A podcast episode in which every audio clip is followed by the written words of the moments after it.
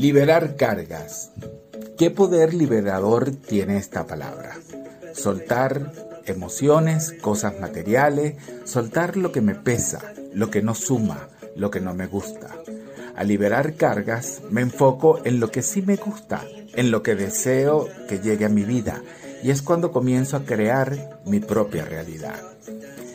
Que hoy sea un día para mover, soltar, alejar de mí las cosas que ya no siento propias, todo aquello que ya no me pertenece.